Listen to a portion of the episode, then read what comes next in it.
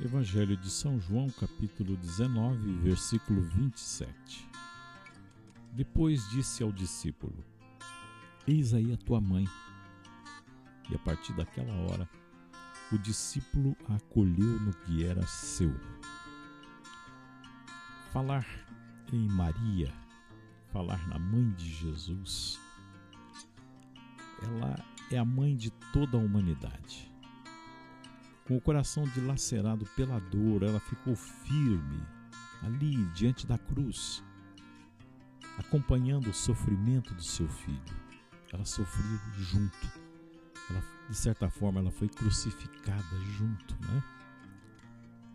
No entanto, no seu interior, ela conhecia o propósito de Deus para salvar os seres humanos.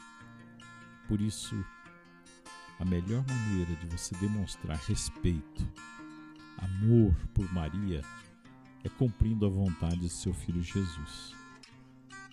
Maria é o maior exemplo de amor, de fé na humanidade. Pense nisso e tome posse.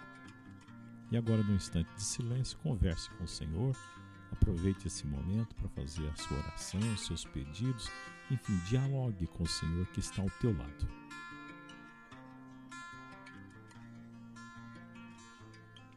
Que o Senhor te abençoe em nome do Pai, do Filho, do Espírito Santo. Amém. Que você tenha um dia de muita paz. Até o nosso próximo encontro.